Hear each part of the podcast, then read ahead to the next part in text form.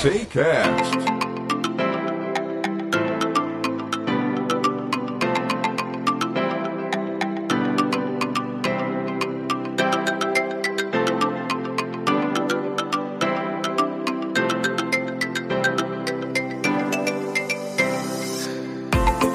galera, bem-vindo a mais um episódio do SenseiCast. Eu sou o Eric Silva e hoje você vai conhecer a cultura do movimento. É isso mesmo, nós vamos falar com ele que é pioneiro aqui no Brasil e dono da primeira academia de movimento da América Latina. Não sabia que existe uma academia só de movimento? Olha, eu também não sabia. Mas se você também está curioso, não sai daí. Você vai saber tudo sobre a cultura do movimento e qual o impacto dela nas artes marciais e na vida de lutadores renomeados do UFC. Mas antes de começar o episódio, eu queria falar com vocês aqui sobre um assunto fantástico.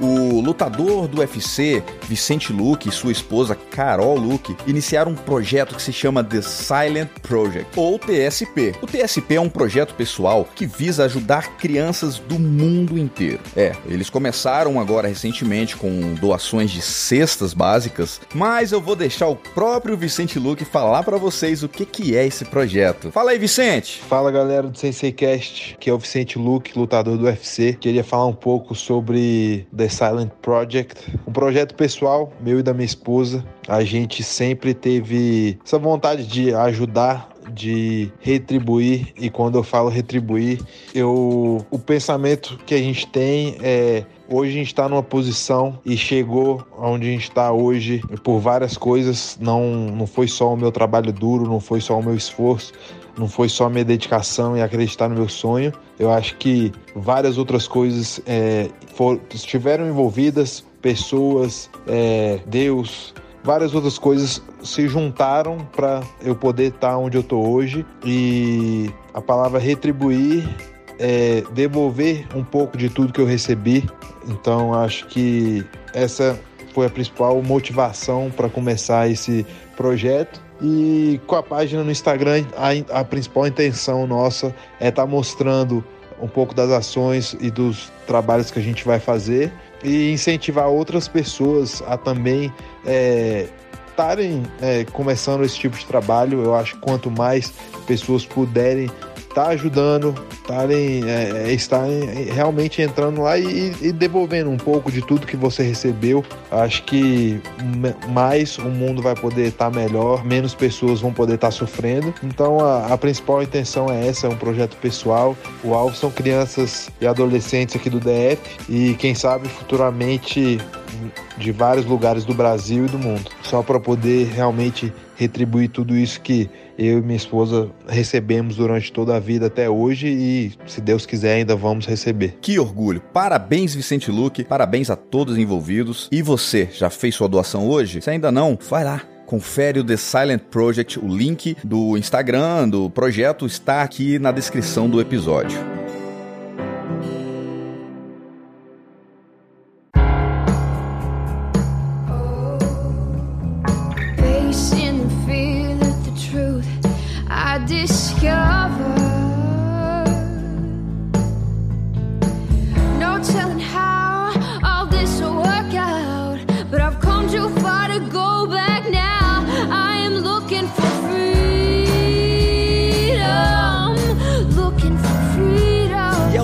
Dessa belíssima música que fala de liberdade, que eu venho falar com Rodrigo Lima. Fala, Rodrigão, o que que é e qual é a sua relação com o, a cultura do movimento? Boa, Eric, já vamos começar logo com a pergunta mais difícil que eu suspeito que vai ser nesse nosso encontro aqui que é o que, que é isso que, que eu trouxe para o Brasil, essa cultura do movimento, e inclusive qual é a relação que isso tem com o mundo da luta. O movimento é um termo muito amplo, né? O que, que é movimento? O que, que não é movimento? Luta é movimento, dança é movimento. E eu tô dando aula de movimento, então isso é um termo complexo, é uma nuvem, gosto de dizer assim. Então, algumas coisas são absorvidas do mundo do movimento em geral, de diversas áreas, Algumas coisas fazem sentido para a gente passar para os alunos aqui e outras não fazem sentido porque já são de alguma modalidade, de alguma disciplina que já se especializou demais. Então eu gosto de dizer que a gente trabalha aqui na Pratique Movimento com uma camada anterior, uma camada mais básica do mundo esportivo em geral. Então tem as disciplinas, tem as modalidades e antes disso, antes de você se especializar em alguma coisa, antes de você fazer algum esporte específico, tem alguma camada anterior. E eu, a gente trabalha com os fundamentos, os princípios, as bases desse mundo esportivo e que muitas vezes vão ter pontos em comum que vão unir, por exemplo, um dançarino e um lutador, ou um praticante de parkour e um jogador de tênis, ou um, um lutador de boxe e um escalador. Pessoas que talvez nunca pararam para pensar que eles são esportistas, que eles são especializados, que eles treinam uma disciplina específica, mas que a, o, o grande guarda-chuva é o movimento. Ele é, é algo que une os espaços em branco. E eu tô trabalhando nesses espaços em branco. Eu tô tentando aproximar um pouquinho mais todas essas modalidades, estudar, pesquisar, filosofar sobre o que que é, o que que são esses espaços em brancos e, co e como a gente trabalhando com os fundamentos, nós podemos ajudar as pessoas que estão lá em cima, no topo, e também as pessoas que não querem se especializar, não querem chegar lá no topo, pessoas que querem simplesmente ter uma qualidade de vida e de movimento melhor. Ah, você diria que o movimento ele é complementar a essas artes, essas, essas atividades, os esportes, ou ele está além disso? Eu diria que o movimento é anterior, não complementar. Talvez nem além, né? Para se chegar além nessas modalidades, talvez você tenha que dar um passo atrás e começar a pesquisar como que você ou o seu atleta ou a sua equipe, o seu time estão nessa camada anterior, a camada do movimento. Então, primeiro a gente nasce e a gente vai começar a trabalhar sem ser em algo específico. É muito comum, por exemplo, você pegar grandes atletas de algumas modalidades, é, vai pesquisar um pouco da vida deles, vai ver que eles não foram direto para essa modalidade que eles se destacaram, hum. que eles passaram por outras modalidades. Às vezes coisas que não tem nenhuma relação direta. Muitos, muitos atletas de diversos esportes coletivos ou luta foram dançarinos de alguma forma, verdade, ou pularam de um esporte para outro a vida inteira. E nisso às vezes até os pais ou os treinadores ficaram chateados, mas ele estava construindo uma base de movimento. Ele estava tendo vivências motoras diversas. Ele estava preparando o corpo para diversos cenários, diversas tarefas e tudo isso está refletindo em como ele está na sua atividade é, específica, especializada hoje em dia. É, então, na verdade, o que a gente vê um quadro hoje em dia é que o atleta, vamos supor, um atleta de jiu-jitsu, a partir do momento que ele passa a treinar jiu-jitsu, ele passa a explorar outras possibilidades de movimento que antes ele não tinha feito. Porque uhum. a gente nasce, a gente começa a engatinhar, começa a andar, começa a correr, e essas são as primeiras superações em termos de movimento, uhum. acredito eu. Só que a gente chega a um ponto que a gente para aí, e a gente fica só no caminhar, no andar, no correr, uhum. no levantar o braço para pegar alguma coisa lá em cima e a gente parece que vai ficando meio travadão nisso aí. E aí eu tô pegando o exemplo do atleta de jiu-jitsu. Ele, pô, ele entra no jiu-jitsu, ele começa a explorar o corpo dele de outras formas. Ele começa a fazer movimentos que ele não fazia antes, porque ele precisa, porque passa a ser ali a sobrevivência dele dentro da arte marcial. Uhum. Só que chega um momento em que ele novamente entra na zona de conforto e para de explorar mais as movimentações do corpo dele. Você acha que o movimento ele vem auxiliar esse atleta a buscar novos horizontes nesse sentido, a se destacar? Você acha que ajudaria um atleta a se destacar nesse ponto, por exemplo? Ou não, é outra, ou é outra pegada mesmo? Seria algo mais filosófico? Como é que seria isso? Nossa, pergunta e reflexão muito boa. São coisas que eu penso constantemente, penso no meu dia a dia, na minha prática. Tem um termo do meu professor e do portal, ele é um israelense, estou com ele há muitos anos, inclusive talvez seja bom de falar sobre ele um pouquinho depois, porque muito do que eu vou falar aqui hoje tem muita influência dele, né? Estou com ele há seis anos aí, uma relação bem próxima de professor-aluno. Ele gosta de usar esse termo nutrição de movimento. Então, Alguns esportes, cada esporte tem um nível diferente de nutrição de movimento. Você puxou o caso do jiu-jitsu, vamos falar sobre o jiu-jitsu. O jiu-jitsu okay. tem muita nutrição de movimento e ele começa a botar as pessoas em algo que elas largaram muito cedo na vida, que é o chão. Uhum. Só que a gente vive nesse ambiente. E desde muito cedo a gente já começa a tirar as crianças, os bebês desse ambiente. O que, uhum. que a uhum. gente faz normalmente? A gente pega uma criança que está lá super à vontade no chão, que se locomove no chão, que faz diversas posições no chão, cheia de mobilidade e traz para onde? Para o nosso ambiente, para cima do sofá, para os nossos braços. E, e, ao invés da gente ir, ir para o chão, que é o ambiente dela, uhum. e que seria um ambiente natural para gente também, a gente tira, priva ela logo cedo disso para botar ela no nosso ambiente. Então o jiu-jitsu já tem diversos pontos positivos em termos de nutrição, de movimento, porque ele te bota no chão. Legal. Outro ponto muito importante sobre o chão é que um dos lados está bloqueado, que é o lado de baixo. Então te força a procurar uhum. outros movimentos. No primeiro ano ou dois anos, vamos dizer assim, de, de prática de jiu-jitsu, a nutrição de movimento é muito grande. As conexões neurais que você vai estar tá fazendo, o nível de esforço, tanto físico quanto cognitivo, os, os desbloqueios mecânicos e desbloqueios neurais que vão estar tá acontecendo, vão deixar o corpo assim em frenesi, vão deixar ele muito disparando sinapses, disparando novas ações o tempo inteiro. E esses primeiros dois anos são um grande ouro. O grande problema é a gente vai cair no, na repetição. Uhum. Então, depois de dois anos, você vai ter escolhido mais ou menos o seu jogo, você vai ter algumas lesões, algumas qualidades físicas, é, algumas proporções do seu próprio corpo que vão te fazer escolher umas ou outras posições em detrimento de outras, o que tudo bem. Uhum. Se você, se for a sua vida mesmo, se for, se você for um especialista, tudo bem. É, a prática de movimento, ela pode chegar, ao meu ver, é, ela é importante sempre. Ela é importante no início da vida, no meio da vida, no final da vida, antes de começar algum esporte, depois, o final. Mas se tratando especificamente de um atleta de jiu-jitsu, eu acho que ela seria muito importante em dois momentos: jiu-jitsu e luta em geral, MMA também. Na base, logo no início dos treinamentos, no início da carreira, porque ele vai vai te dar princípios, fundamentos, vai preparar o corpo, vai ter um trabalho de prevenção de lesão. A gente fala muito sobre recuperação de lesão hoje em dia, mas não tanto em prevenção de lesão. Uhum. Isso é uma coisa que está constantemente presente nas aulas, Verdade. na prática de movimento. E ela vai ser muito importante depois que o atleta já trilhou um caminho, já se especializou e já chegou lá no topo. Porque lá no topo, ele vai precisar de outras ferramentas, outras estratégias para começar a se sobressair. Porque o técnico ali no meio já foi muito treinado. Então o que que acontece? Você começa a ficar igualado com, com os outros competidores, uhum. com os outros seres humanos. Uhum. É, isso acontece em qualquer área. Quando você chega no topo é, de alguma área, você precisa começar a buscar inspiração em outras áreas áreas.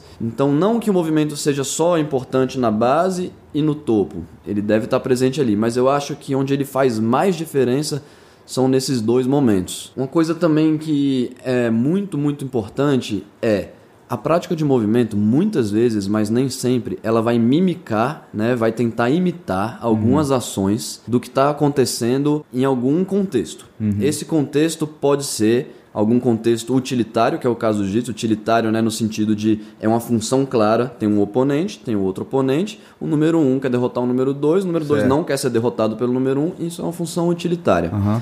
Pode ser em algum contexto expressivo, pode ser né, no teatro, na dança, mas é, muitas vezes a gente vai se inspirar e mimicar algumas ações. Muitas vezes no treino, por você já estar tá acostumado, é, ou a sua escola, o seu professor, a puxar os mesmos tipos de aquecimento, as mesmas posições, já ser um pouquinho mais voltado para algum tipo de estratégia, por exemplo, eu sou um guardeiro, eu sou um passador, você vai repetir as, os mesmos movimentos e vai deixar de fazer centenas de outros a prática de movimento ela poderia entrar aí num trabalho de, de prevenção de lesão e também de te dar mais ferramentas para mudar jogos. Então a gente pode mimicar algumas situações que acontecem vez ou outra em um rola. Uhum e a gente fala, nossa, isso acontece vez ou outra, e quando acontece, geralmente é, trava meu quadril direito. Ok, então a gente pode mimicar essa situação, escolher uma dose menor, porque uhum. o, não existem posições erradas. Isso é um grande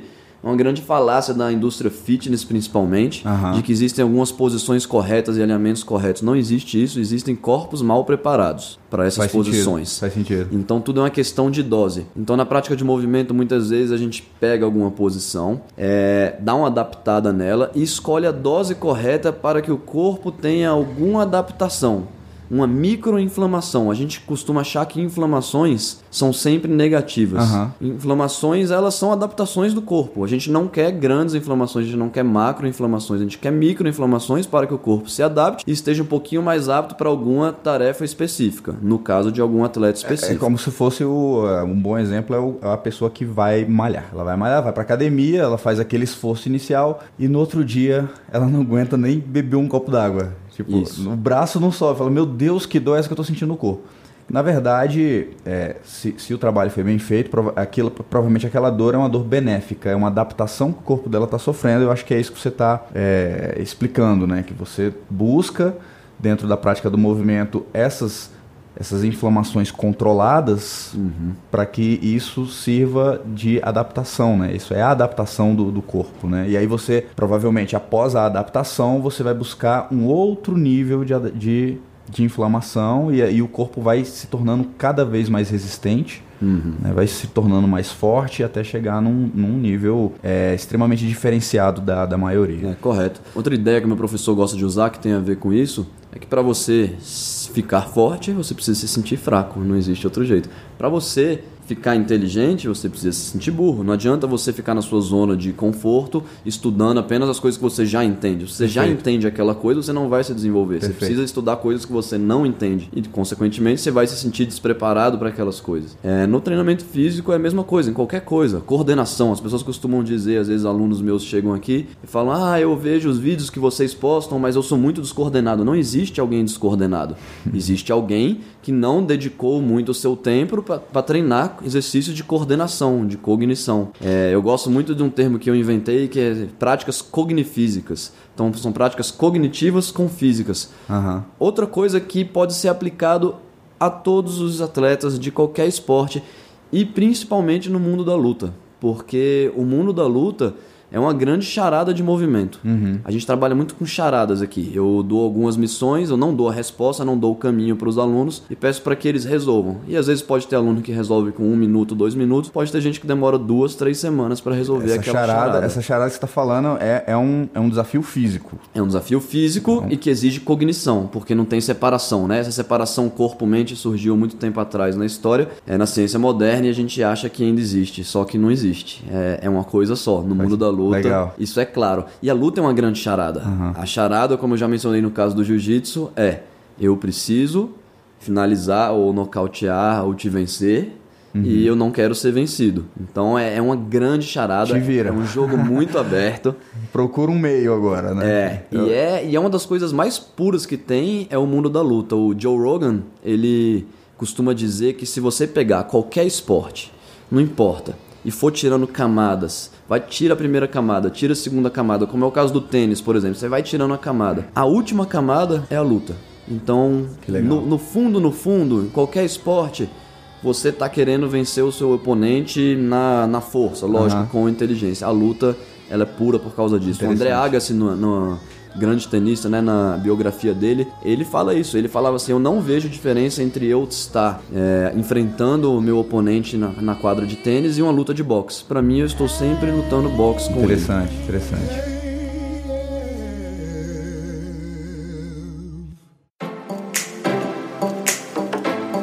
Ah, é, o que, que é uma filosofia, uma prática ou é tudo junto? Mas eu queria, eu queria que você entrasse nisso também do que, que é em sua essência. É, eu queria que você detalhasse melhor, mas eu queria entender também como que você começou isso e como é que foi a tua jornada até chegar hoje. Eu sei, sei não, eu tô junto de você nos treinamentos do Vicente, da Vivi, eu sei que o, o teu mestre também faz treinamentos pro Conor McGregor, mas eu, eu queria saber um pouquinho da tua jornada, como é que você conheceu isso, por, quando você se interessou, quando você abriu tua primeira academia e explica um pouquinho como é que foi essa. Vamos lá, eu vou tentar resumir o irresumível, mas é uma ótima missão sempre. Eu sempre fui dos esportes, né? Do, do, do corpo, da fisicalidade em geral. Eu fui aquele tipo de criança que pulava de um esporte para o outro e que os pais ficavam loucos, porque. Mas você não foca em nenhum. E isso foi a melhor coisa que me aconteceu, porque isso, é igual eu disse, me deu uma nutrição de movimento, me deu vivências motoras que me ajudaram futuramente. Que então, legal. fica aí um conselho pros pais, né? Não, não fiquem bravos, não fiquem tristes se seu filho não para no esporte. Estimule ele a fazer os mais diversos esportes, porque isso vai ser muito bom para o desenvolvimento dele é, no futuro, no geral, não só no, no, no mundo físico. Perfeito. E segui minha vida, parei em um, um dos esportes que mais me fez é, parar quieto foi a capoeira. Eu parei lá por 13 ou 14 anos. E que é movimento Que é movimento puro, que é um dos esportes que tem mais nutrição de movimento, que tem ritmo, Fantástico. que tem a interação, que tem uma interação de uma pessoa com outra num espaço reduzido. Então ele te dá muitas coisas. Não é coincidência que muitos lutadores de MMA tenham sua base na capoeira, do Brasil principalmente, né? Não que eles vão usar a capoeira diretamente, isso não, não, não, não funcionaria. Você entrar lá hoje em dia num esporte que já está altamente especializado e evoluído como o MMA e você querer usar só a capoeira, mas a capoeira ela estaria uma camada anterior. Ela estaria naquela camada que eu falei que é o movimento. Ela tem muita nutrição ali. Então ela dá uma base para esses lutadores de tanto do corpo quanto de, de ritmicalidade, de expressão, de interação, de manutenção de espaço, de ritmo. Então, talvez esse foi um dos motivos que eu me apaixonei pela capoeira, é, além de ter tido um ótimo professor também, que a gente mantém uma boa relação Mas aí você, até você hoje. ainda não sabia nada sobre Mas ainda não portal, sabia nada como- sobre do portal. E aí eu terminei meu colégio, ainda fazendo capoeira, entrei na faculdade de educação física. É, vivi a faculdade mesmo, amei aquilo, aquele mundo, participei de, de grupos de estudo, de laboratório, é, dei aula de capoeira, fui assistente de um preparador físico do time de vôlei de alto rendimento, é, trabalhei em academia, na indústria fitness, é, comecei a falar de funcional muito antes desse termo virar alguma coisa, né, virar uma indústria inteira. É, trabalhei com treino de força é, tradicional também, trabalho até hoje, é uma grande ferramenta que me serve aqui na escola. E depois de um tempo morando em Brasília, né, a gente não, não sei muito bem como eu tomei essa decisão, talvez eu tenha seguido o fluxo da manada aí, comecei a estudar para concurso. Larguei o mundo da educação física por três anos e trabalhei em escritório, em ambiente fechado. O que hoje em dia eu não consigo nem imaginar de volta nesse mundo. Então eu realmente estava ali um peixinho fora d'água, mas eu não vou falar mal disso porque isso me deu condições tanto financeiras quanto de ter tempo Aham. para poder viajar e estudar. Foi nessa época que pela internet eu conheci o trabalho do Idô e comecei a Que ler ano o foi? Você lembra que ano foi? foi 2014 ou 2013, se, eu não, se eu não me engano. Posso conferir depois. E comecei a ler o blog dele. É, Era blog era escrito em inglês. Eu não sabia tanto inglês. Um dos motivos que me fez aprender inglês bem foi para traduzir o blog dele. Então, no, no- no tempo ocioso que eu tinha lá, eu pegava o blog dele, entrava e comecei a traduzir para que eu entendesse mesmo. E como o serviço público me deu uma condição financeira de viajar, na primeira oportunidade eu fui para os Estados Unidos, eu descobri que ele estaria lá, fui fazer um curso. Eu sempre fui do corpo, eu sempre fui conhecido por ser uma pessoa muito atlética, por me dar bem em qualquer tipo de contexto esportivo, porque eu estava sempre treinando, me desenvolvendo. Quando eu fui fazer esse curso, e tinha algumas pessoas que já estavam estudando é, não é- a gente- a gente- ele nem gosta mais de chamar de método, e hoje em dia eu entendo por quê. Essa perspectiva, porque método é uma coisa muito fechada. Quando a gente começou a estudar essa perspectiva do movimento, essa prática do movimento, quando eu cheguei lá, eu percebi que eu estava iludido com as minhas condições, com as minhas capacidades, com o meu modo de trabalhar o corpo, com a, é, o que, que seriam a base, como prevenir lesão, aonde eu posso chegar em termos de força, de mobilidade, de charadas de movimento, de cognição. Eu falei, caramba, eu achava que eu era uma pessoa boa em termos físicos. Você tinha, você tinha uma, uma- também um conhecimento acadêmico tinha com um relação a conhecimento isso. acadêmico também. E quando chegou lá, ele desconstruiu Cheguei tudo lá e eu percebi que a distância entre a prática e a academia era muito maior do que eu imaginava. Eu sempre soube disso. Só que a distância é muito grande. A maioria dos acadêmicos não estão na prática, não estão vivenciando a prática. E o contrário também é muito verdadeiro. Muitos praticantes acham que não precisam da academia. Eu não acredito nisso. Eu acho Aham. que a gente tem que crescer de todos os lados. Cheguei lá nesse curso nos Estados Unidos, tive esse choque de realidade e ao final do curso, foram três dias, eu falei, quero continuar aprendendo com vocês. Era ele, o time dele, eu falei, como que eu faço? Falou, ó, tem um treinamento online. E aí eu voltei pro Brasil, automaticamente eu comecei esse treinamento online.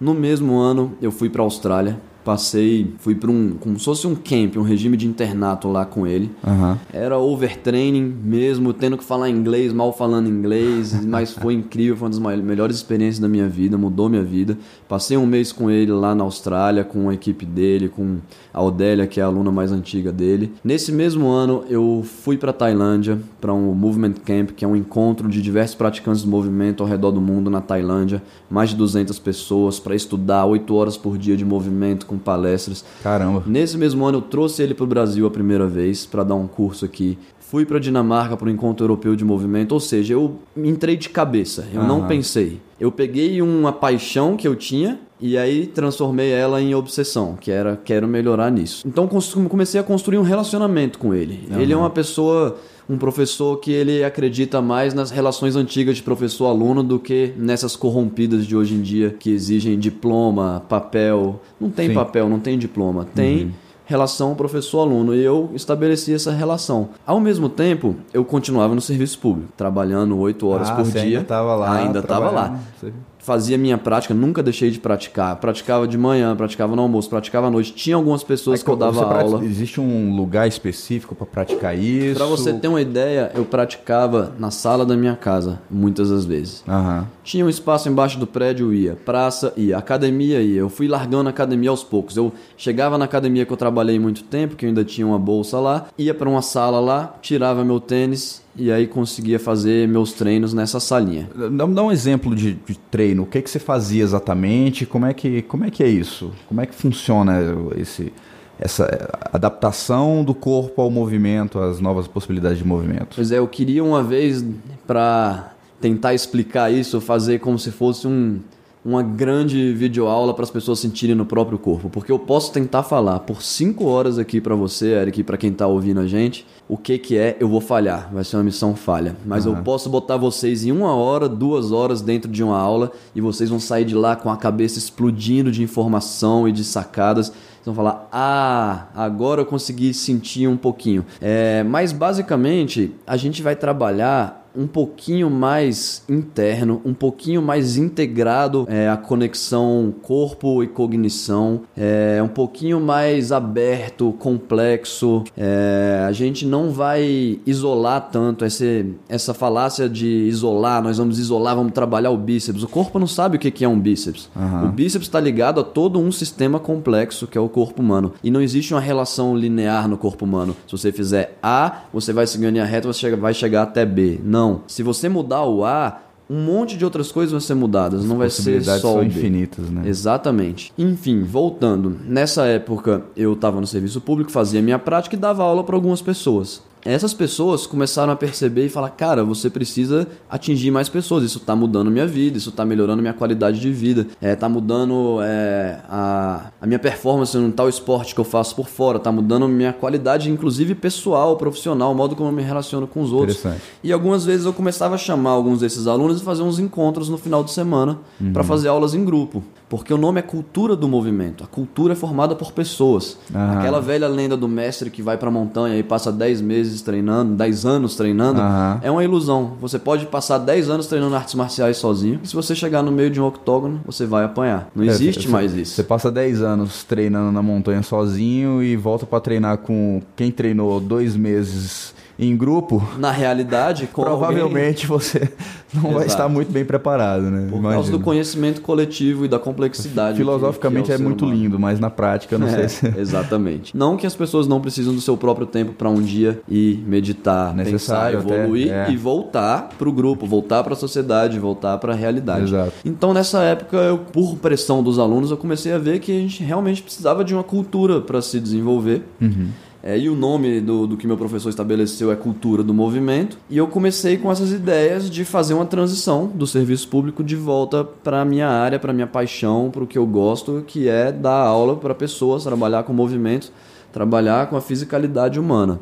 É, alugamos uma sala, eu, minha família, eles me deram muito apoio. Graças a Deus eu tive esse suporte. Eu sei que não são todos que, que podem ter. Que bom. É, ficava aqui em Brasília, no setor sudoeste, a gente alugou e começamos a dar aula. Eu botei dois barcos para andar ao mesmo tempo. Eu ainda trabalhava no serviço público, eu fazia minha prática e eu dava três aulas por dia. Caramba. Ao mesmo tempo, eu comecei a pensar em pular de barco. Eu falei, vai ter que chegar um momento, quando esse barco da, da Pratique Movimento, que é o nome da minha escola, começar a andar bem, eu vou pular. Não quero mais serviço público, eu quero dedicar minha vida a isso. Deu medo pra caramba, é difícil. Quem falar que é fácil tomar uma decisão dessa, provavelmente tá mentindo ou é um herói. Imagino, cara. Mas teve um momento É porque que... você abandonou toda aquela segurança, né, que a gente Exato. considera que é aquilo que a, que a sociedade estabeleceu como segurança, que é o serviço público, financeiramente falando, para você se aventurar em algo que era totalmente incerto, não tinha, você não tinha nenhum case de sucesso no Brasil como exemplo para você falar é aqui que eu quero pisar porque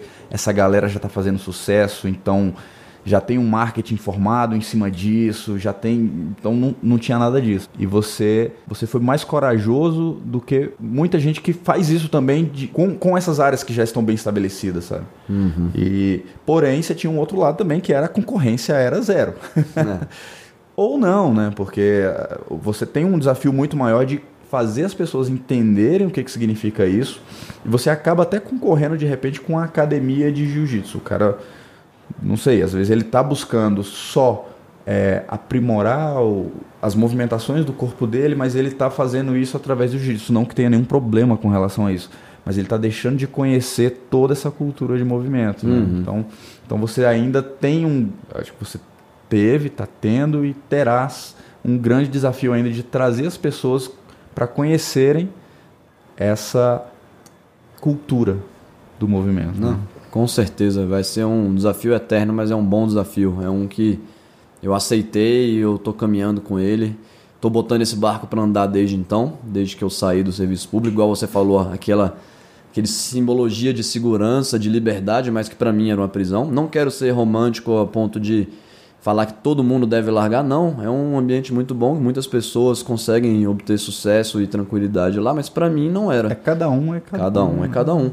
E igual você falou, eu tive vários pontos positivos e negativos ao abrir uma coisa nova, né? Não, não tinha uma concorrência direta, mas eu tinha outras coisas que as pessoas associavam mais facilmente. Por exemplo, me associavam muito mais facilmente. Hoje em dia a gente já tem uma identidade mais bem estabelecida, mas costumavam associar a gente muito mais facilmente a um treino funcional ou a um crossfit É do que a uma academia de artes marciais ou um, um grupo de parkour.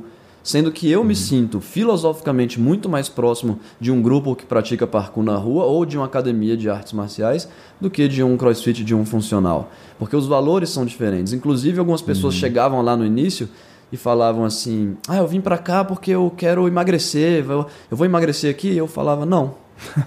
É mentira, porque com certeza ele iria emagrecer. Só que ganhar um corpo legal, ganhar uma qualidade de vida legal aqui na Pratique Movimento é um subproduto de outras coisas que a gente está fazendo.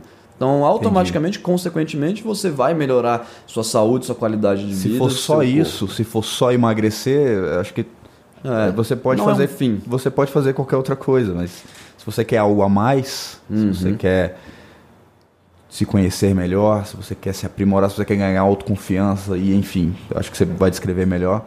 Aí sim, eu acho que seria a pergunta que você gostaria de ouvir para responder de um Sim. de um aluno. E no início foi muito legal, porque chegava, chegou muita gente de paraquedas, curioso. E aí eu comecei a me surpreender com algumas pessoas. E é uma comunidade, inclusive é uma das missões aqui da escola, uma comunidade que se autorregula com o tempo. Então, é, é realmente uma comunidade. As pessoas vêm para cá, elas estabelecem relações. Elas, é, a gente estava conversando antes do início do podcast, tem uma caixinha do açaí aqui que não tem ninguém cobrando, elas botam o dinheiro lá, nunca faltou dinheiro, sobra dinheiro. É, as ajudam em mutirões de limpeza, ajudaram na mudança. Recentemente a gente construiu a primeira academia do mundo de movimento. Não, não existiu, não existe uma que foi construída do zero, do chão. São três andares aqui em Brasília, no setor sudoeste, e é, é pioneiro no mundo. Então aquela ideia lá atrás que me fez ter medo de largar o serviço público, nesses a gente vai fazer cinco anos nesse ano de 2020, é, realmente está tá tendo um sucesso, está caminhando com as próprias pernas, está se provando Fantástico. uma coisa boa. É, é um tempo que eu diria até recorde pelo tamanho que hoje você tem, a estrutura que você tem. Talvez poucos negócios é, tenham tanto sucesso, imagino eu, quanto o que você está tendo. Porque eu acho que cinco anos é um tempo para um, um, um empreendedor, vamos chamar assim, tá? Uhum. Entrando na parte do empreendedorismo um pouquinho, para ele começar a falar assim, beleza, o meu negócio está começando a engajar. É, eu sei que para você, provavelmente você está sentindo isso, que o seu negócio está começando a engajar. Para mim, é algo que já está muito bem estabelecido.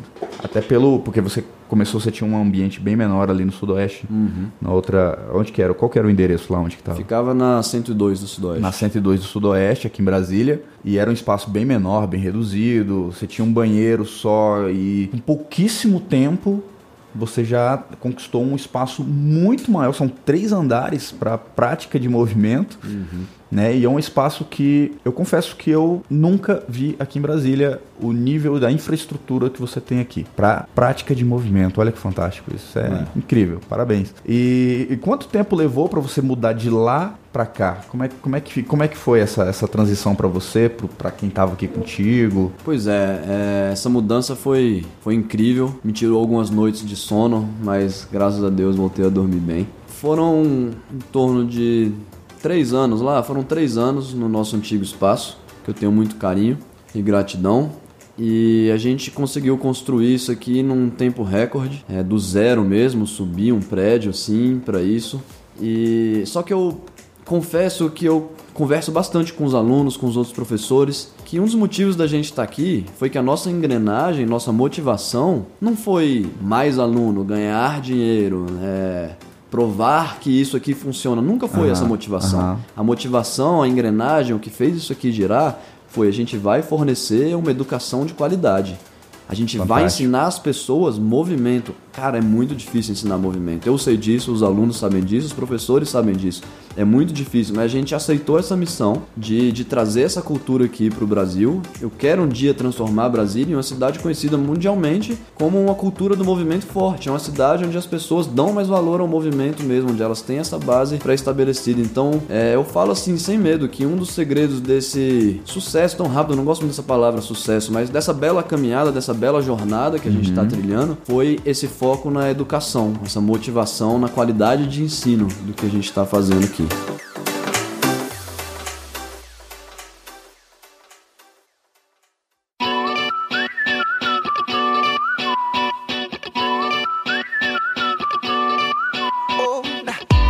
Agora, assim, eu sei também que você tá ali muito envolvido com os atletas de MMA, né? Acho que a galera teve uma visão fantástica, né? O Daniel da Cerrado, os técnicos que estão lá, eles foram visionários em te enxergar e falar, cara, isso aqui, a gente precisa disso aqui. E como é que está sendo esse trabalho? Qual o, o que, que, que tá mudando? O que, que você sente que está mudando na vida dos atletas praticantes de MMA profissional, os amadores, os, os atletas que treinam luta livre, jiu-jitsu, após a cultura do movimento? Pois é, essa conexão com a Cerrada MMA foi realmente muito incrível. Eu não acredito em causalidades, né? Aliás, eu não acredito em casualidades, eu acredito em causalidades, que tudo tem uma causa e tem, é. um, tem um motivo. E quando o pessoal de lá me procurou, eu gostei muito do, do modo como eu fui abordado, porque como eu estava aqui em Brasília, trazendo uma coisa nova, difícil de explicar, minha energia estava toda aqui, meu foco estava aqui.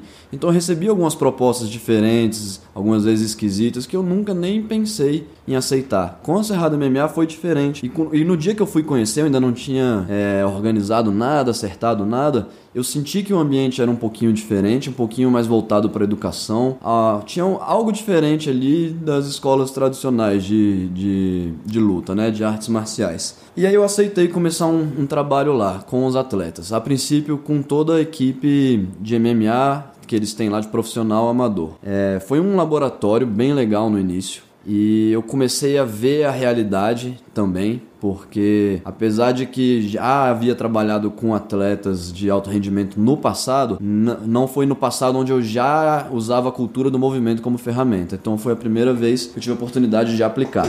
Eu tive a sorte de ter tido meu professor do Portal que abriu os caminhos. Ele trabalhou com o Conor McGregor por um tempo. Acho que eles ainda têm uma relação até hoje, não sei como é que eles estão em termos de trabalho. E então isso ajudou a abrir as portas para esse tipo de trabalho, tanto de visibilidade quanto educacionalmente. Assim, ele trocava muitas ideias de como foi esse trabalho, o que, que um atleta precisa, é, como foi essa experiência com o Conor. E eu comecei a trabalhar lá, com todos os atletas, com toda a equipe. Quando, quando você começou a trabalhar lá, você já tinha pegado algum feedback com o Idô com relação a como trabalhar com atleta de MMA ou você não entrou de, de peito aberto? Não mesmo? especificamente, mas eu já havia pensado muito sobre isso e eu já dava as, as artes marciais elas são ela é um dos grandes pilares da prática de movimento. Uhum. são cinco grandes pilares que a gente trabalha e artes marciais é um inteiro. Então muito do que a gente já faz aqui a gente trabalhava nessa camada anterior das artes marciais. Eu não ensino ninguém a lutar praticando movimento. Isso o trabalho é o do Daniel é o seu com grappling é o do Luiz com wrestling é o do uhum. Anderson com striking. Então esse o trabalho de ensinar a lutar é, é especializado é um esporte especializado altamente especializado e eles precisam bastante treinar o técnico, é o trabalho técnico. O meu trabalho, como a gente já mencionou aqui, ele é uma camada anterior. Só que tem algumas coisas que tem mais transferência para o mundo das artes marciais. Então, quando eu comecei a trabalhar lá, eu já tinha muitas ferramentas que eu sabia que iam mudar um pouco o jogo dos atletas de artes marciais. Não importa se MMA ou se só luta em pé ou só de chão. Eu tento é, levar para lá algo que tenha transferência. Um, eu tento levar o mínimo que tenha o máximo de resultado. Então são diversas ferramentas, eu tenho que escolher quais são as mais potentes para eles, porque eu tenho um encontro lá uma vez por semana com a equipe inteira, né? Uhum. Já com, com o Vicente Luque e a Vivi Araújo, a gente já começou um trabalho mais individualizado. Então eu tenho mais tempo e eu posso individualizar um pouquinho o trabalho com eles. Mas igual a gente mencionou também uhum. já no uhum. podcast, é, esse trabalho ele é muito importante na base e no topo. Uhum. Vicente e Vivi já tem uma caminhada um pouquinho mais bem estabelecida nesse mundo, então faz mais sentido estar tá com eles mais individualizados lá. Ao mesmo tempo, eu estou plantando sementes no modo como os atletas lá encaram a vida deles. Muitos atletas não são atletas. Eu tive recentemente a experiência de ir para o UFC Las Vegas. Dentre várias coisas que me perguntaram, foi como é que é a vida dos atletas lá. Eu falei, cara, não são todos atletas profissionais que vivem uma vida de atleta. Uhum. Muitos estão lá não por causa da vida e do treino que eles fazem. Eles estão lá apesar de uma vida não tão regrada e apesar de um treino não não tão profissional entre aspas, digamos, digamos assim. Eu comecei a ver a vida desses atletas e, e tentar plantar sementes para que fosse uma vida mais potente no sentido de dar para eles a ferramenta para eles conseguir o que eles querem, independente se eles vão chegar lá no topo ou não. É, eu acho que o que eu estou passando para eles, se eles forem virar professores disso um dia ótimo. Uhum. Se eles forem só continuar como seres humanos, ótimo também, porque uhum. são coisas que dão uma, é, uma evolução em termos gerais na vida mesmo. Uhum. E comecei também a ter uma relação muito boa com os professores, com os outros técnicos de lá. Uhum. Então comecei a estabelecer terminologias diferentes, dar nome para coisas diferentes. Então muitas vezes o professor de artes marciais aprendeu alguma coisa com o seu professor de artes marciais que aprendeu com o professor do professor do professor do professor e está passando de geração a geração. Isso. E tem muito ouro ouro e tem muita coisa linda lá dentro. E uhum. isso é, é uma das belezas das artes marciais. Só que todas as áreas, todas as ciências evoluem. E eu acho que as pessoas têm muita dificuldade de enxergar isso no corpo. É verdade. Eu vejo isso muito assim, sabe? Assim, principalmente, posso falar por mim, né? O meu mestre, ele era muito preso às raízes, né? E isso impedia até, inclusive, de evoluir. Então você coloca as tradições acima da evolução. E, e, eu vi isso acontecer demais, assim. Então eu acho que. E uma das coisas que eu vejo na Cerrado e é essa dif diferencial de, assim, ok, nós respeitamos o passado, mas nós estamos olhando para frente. Onde que eu posso melhorar? O que, uhum. que eu uhum. posso fazer para ser melhor? Nesse ano foi o primeiro que eu desejei para as pessoas o que eu mais quero para mim, crescimento. É o que eu desejo para as pessoas. Se a gente crescer, a gente vai evoluir em todos Independente do que seja necessário para que isso aconteça, Independente né? do que seja necessário. Perfeito. É, agora você falou sobre tradições aí nas artes marciais e tem dois pontos que eu acho que são muito legais. Um deles, desculpa se eu vou fugir um pouco do assunto, mas eu vou contar um, uma história da, da carne de sol. Isso é um, um, conto e às vezes ajuda a gente a enxergar algumas coisas. Uhum. A, tinha uma mulher que aprendeu a fazer uma carne de sol e o marido dela era apaixonado por ela, sempre pedia para ela fazer, sempre que ela comprava a carne de sol, ela cortava as pontas da carne. Não, porque a carne de sol tem que cortar as pontas e ele queria saber os segredos, ela ia ensinar e ela sempre cortava as pontas. E um dia ele falou: "Mas por que que você corta as pontas?" Ela: "Eu não sei, porque eu aprendi assim com minha mãe. Minha mãe sempre fez assim, e eu aprendi assim com ela." Isso criou uma provocação, ela foi perguntar para a mãe dela: "Mãe, por que que a gente tem que cortar as pontas da carne de sol quando vai fazer ela?" "Ah, não, minha filha, era porque a tigela lá de casa era muito pequena nunca cabia." Aí eu comecei a cortar, né? Já deu para entender um pouquinho. As já tradições deu. elas são Perfeito. muito boas, só que algumas vezes elas são passadas por algum motivo que já não, talvez não seja mais tão necessário porque o mundo mudou, o conhecimento mudou, Perfeito. as pessoas Perfeito. mudaram e elas estão sendo passadas para frente. Ao mesmo tempo, essa honra pelo, pelos professores, pelos mestres, o respeito das artes marciais, eu admiro muito. Inclusive aqui na, na, na minha escola, algumas vezes eu tenho mais facilidade, muito mais facilidade de, de educar, de, de fazer fazer um aluno se sentir bem inserido aqui em casa se ele vem do mundo das artes marciais, por exemplo, do que, vamos supor, de, do mundo da, da ginástica em geral. Ele pode uhum. ter muito mais habilidade física do que esse cara das artes marciais. Só que como a gente é uma cultura do movimento, é uma cultura de algo que absorveu coisas de outras culturas. Uhum. Então, de algumas áreas do movimento, a gente absorveu algumas coisas. Uma das coisas que a gente absorveu das artes marciais, claramente, foi a ética. Então, aqui algumas vezes as pessoas chegam, é, alunos novos, e entram de uma vez na aula sem pedir pedir a permissão do professor. Uhum agora a gente já estabeleceu uma cultura. Então, se, se, o cara veio das artes marciais, ele já faz um sinal, pede para entrar. Perfeito. É um respeito que, que eu acho necessário e que se perdeu no mundo fitness, no mundo do treinamento tradicional das academias. Ah, no, no mundo das artes marciais também está se perdendo. Também está é. se perdendo. Então, é aquela coisa. Algumas coisas vão evoluir, outras coisas é bom a gente resgatar. Eu acho que a Cerrado está tentando buscar um equilíbrio muito bom entre dar uma educação de qualidade, técnica, respeitar essas tradições e ao mesmo tempo evoluir. Eu vejo o Daniel Daniel conversando, o Daniel que é o head coach de lá, né, conversando com os atletas sobre meditação, sobre escrever diário, sobre escrever metas. Eu vejo você cobrando seus alunos também fazendo chamada mesmo. Eu vejo você pedindo para eles estabelecerem metas. Eu vejo você interessado em, em como é ser um melhor professor, porque muitas vezes no, no, nesses esportes as pessoas querem ser um melhor lutador de Muay Thai, ou um uhum. melhor lutador de luta livre. Não, é, eu vejo lá as pessoas querendo ser melhores professores. Uhum. Uma coisa que eu admiro muito em você também, eu sou seu aluno de, de grappling, de luta livre, de luta agarrada, é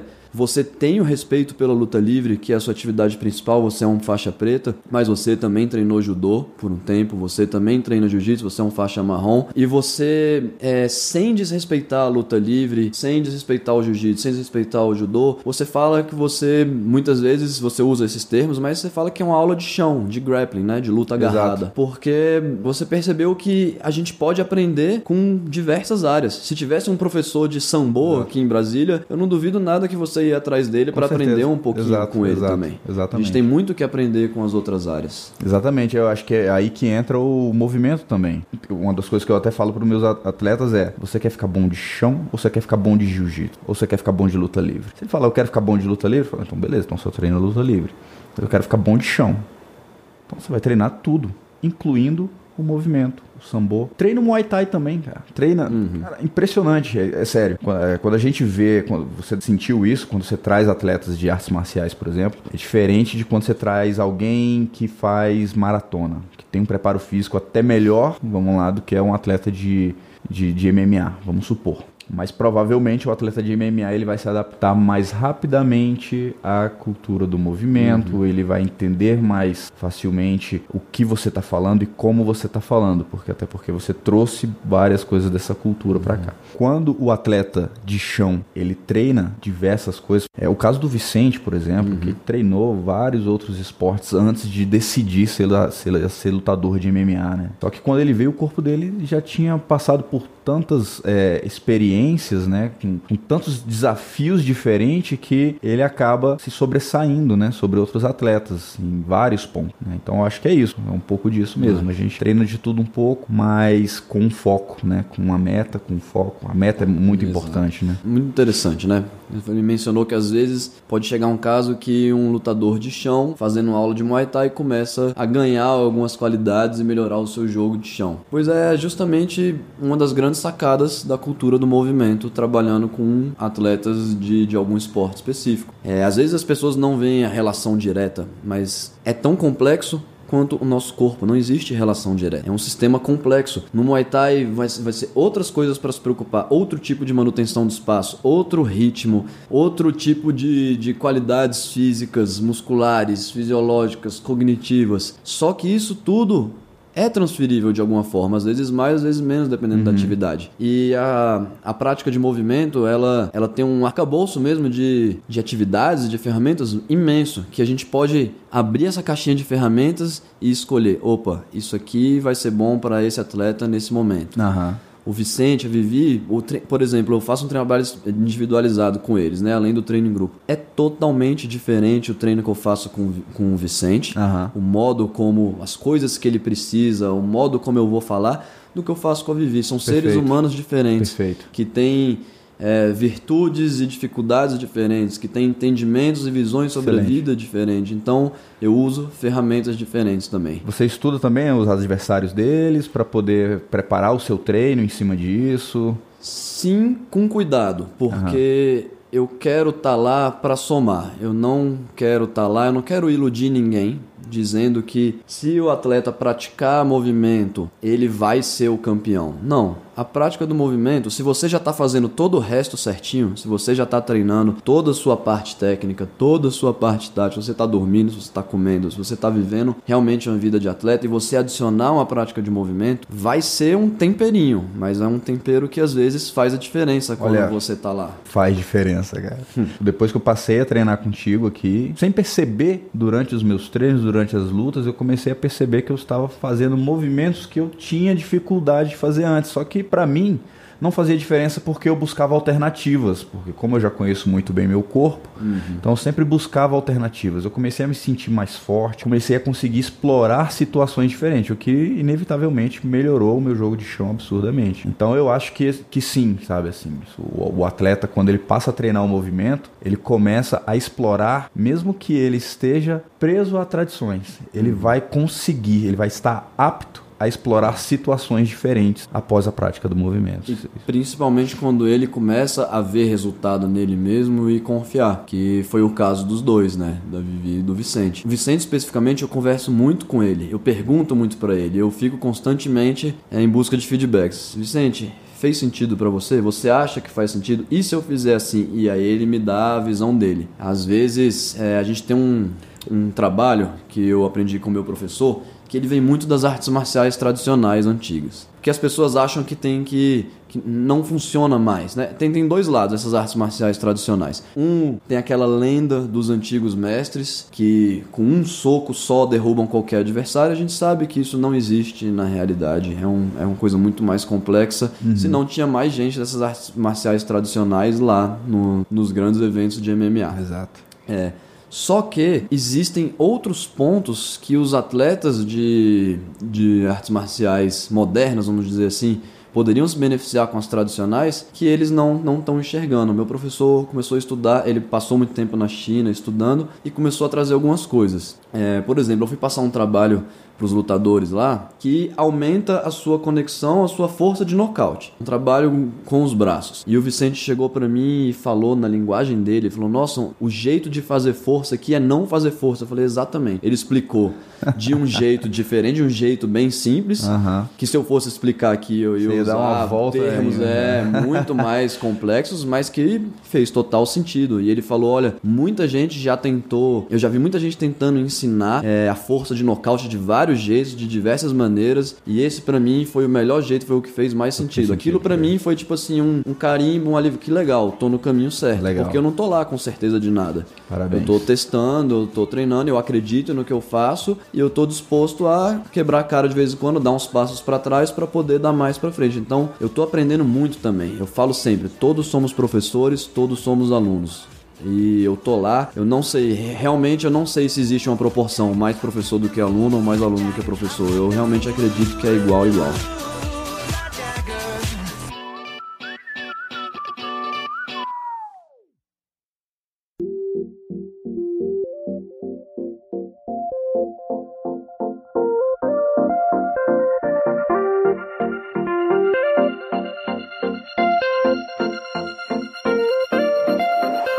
Fosse descrever a sua profissão ou dar um nome para ela, o que, que você é? Ah, eu, eu não tenho problema nenhum para dizer isso, porque eu sou professor. Quando eu estou preenchendo algum formulário de empresa, de viagem, profissão, eu nem penso se é empresário, se é o que é. Eu sou professor. Eu sou professor de movimento. É, se vale a pena tentar explicar no contexto, na situação, para pessoa específica o que, que é isso, eu não tenho problema nenhum em dedicar meu tempo, dedicar minha energia. Se não vale a pena, eu falo, eu sou professor de educação física. Para resumir. Só, Mas... só pra, quando, quando tá com muita pressa, né? Eu não quero, Exato. vai fazer muita pergunta. O que, que é movimento? Mas eu tô com pressa agora. O não termo é muito lindo, educação física, educador físico. Eu me considero um educador físico, mas, por exemplo, na minha faculdade eu lembro de um professor dizendo: vocês ficam se chamando de educadores, vocês não estão educando ninguém, vocês são treinadores, vocês estão ensinando movimentos é, simples e repetitivos para as pessoas. E aí eu, eu fiquei puto aquele dia. Eu queria. Fiquei triste mesmo, porque eu falei: não, eu quero ser um educador. E hoje em dia eu falo: eu sou um educador físico no sentido real da palavra. Aham. Então, não me conecto muito tanto mais com a- o mundo da educação física, apesar de ter várias coisas saindo boas de lá hoje em dia. Eu estou buscando contato maior com a academia, com a universidade. Alguns professores já estão me contactando, algumas universidades. Mas eu me considero educador no sentido real da palavra. Legal. Quando você fala físico, isso não limita um pouco, porque assim, eu acho que você acompanha até alguns atletas né, de MMA, assim, até inclusive na parte psicológica, né? Também você dá alguns. é, ajuda a pessoa a se encontrar. Você, acho que você não diz necessariamente o que, que ela tem que fazer, mas você ajuda ela a se encontrar e, e usa isso dentro, você usa o movimento para fazer isso, né? Então acho que quando você- fala educação física, acho que você está é. limitando um pouquinho, né? A verdade é que você acabou de me fazer mudar o modo como eu vou me apresentar agora. Porque é educador de movimento. É o que eu sou, é a verdade. Eu sou um educador de movimento. E o que, que é movimento? Igual a gente já conversou, é tudo, né? A vida é movimento. Se a gente parar de se mover é porque acabou a vida. E, igual você mencionou, a gente acaba por trabalhar indiretamente como um subproduto, não é a parte principal, a parte psicológica, a parte terapêutica. Porque você acaba conhecendo muito sobre você, sobre o seu corpo e, consequentemente, sobre as outras pessoas também. Platão dizia né, centenas de anos antes de Cristo, que você conhece mais sobre a pessoa em uma hora de brincadeira do que em um ano de conversa. E, né, a brincadeira não deixa de ser movimento também, a gente brinca muito, a ludicidade faz parte. Então acaba que você conhece muito bem, se conhece, autoconhecimento e conhece as pessoas também. Quem quiser praticar movimento só tem que vir, não tem jeito, tem que vir em Brasília para fazer. Hoje é só aqui. É isso mesmo? É, Eric, foi um prazer primeiro estar aqui. É, falar sobre isso que eu tanto gosto, que eu tanto acredito, para alguém que está interessado, para alguém que quer ouvir, para alguém que dá valor e que é um praticante também, isso para mim não tem preço. Muito obrigado pelo convite. É, as portas estão abertas aqui em Brasília. A gente tem a nossa página do Instagram, Pratique Movimento, tem alguns textos, então tem talvez algumas inspirações para você começar a sua própria prática. Não precisa de muita coisa. Se você morar dentro de um corpo, você pode começar. Legal. Lá tem algumas informações. É, às vezes, uma vez por ano eu trago meu professor para cá, o do portal, ele dá cursos. É, manda um recado se quiser. Às vezes tem alguém, algum aluno meu que foi morar na sua cidade. Tem algumas pessoas, poucas porém boas, espalhadas aí pelo Brasil. Mas não espera muita coisa para começar, não. Não espera um espaço físico. Começa a se mover, começa a brincar mais, começa a explorar mais seu corpo, começa a explorar outras modalidades. Esse é, é o recado que eu dou aí que eu queria deixar pra galera. É isso aí. Os links para contato Instagram, essas coisas vão estar é, no post da nossa página, senseicast.com.br. É, quem quiser segue lá no Instagram também, arroba senseicast. A gente vai colocar algumas fotos, vai colocar algumas informações lá também. E quem quiser falar com o Rodrigo, qual que é o Instagram? Meu Instagram, Rodrigo Salo Lima. Ponto Pratique. Rodrigo Salo Lima, só tem um. Ou da Pratique Movimento, que é a nossa conta da escola mesmo. Pratique Movimento todo junto. Qualquer um dos dois, só mandar um recado que eu tô por lá. Os... Os.